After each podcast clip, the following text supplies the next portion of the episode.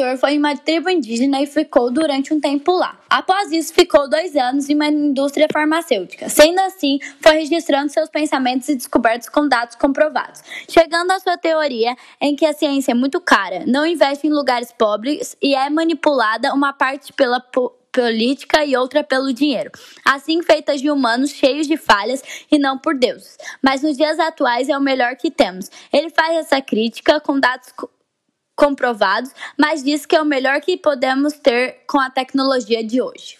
Tem uma perspectiva do processo de compreender a ciência e para esse processo envolve uma rede de elementos e profissionais humanos. Ele acredita que para se fazer a ciência são necessárias sete regras, as quais servem como diretrizes para pesquisar a produção do conhecimento.